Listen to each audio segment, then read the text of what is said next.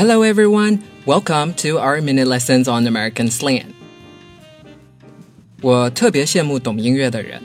懂音乐的人听到一段乐曲，若是想记录下来曲谱，就能做到。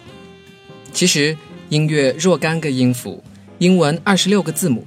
同样的，大家熟练的会使用英文以后，也会发现，听到一个单词，即使不知道是什么意思，也能用字母轻易的把这个单词记下来。音乐有音阶的规律，英文拼写也有拼写的规律，两者的共同点就是都需要花时间去练习。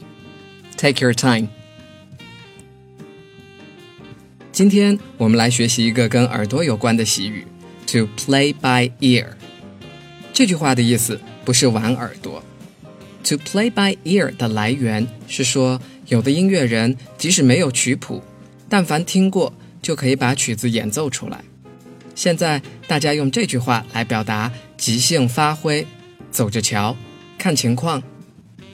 比如，如果你被推上演讲台，但事先又没有准备，你可以说：“I haven't had a chance to prepare any notes, so all I can do is start talking and play it by ear。”今天还没有机会准备，所以只好讲到哪儿算哪儿了。另外一个场景，比如今天有朋友约你晚饭，但事先又答应了太太，如果他有空的话就陪他逛街。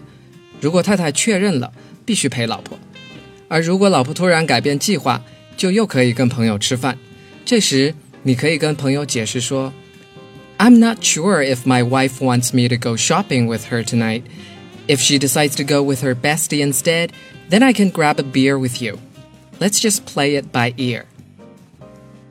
我不确定我老婆是不是今晚要我陪她逛街。如果她跟她闺蜜去，那咱们今天晚上就可以去喝一杯，到时候看吧。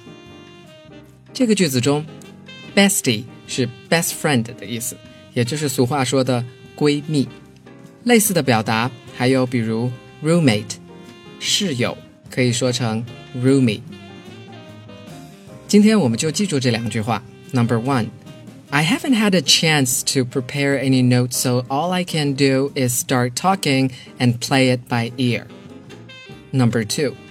I'm not sure if my wife wants me to go shopping with her tonight. If she decides to go with her bestie instead, then I can grab a beer with you. Let's play it by ear.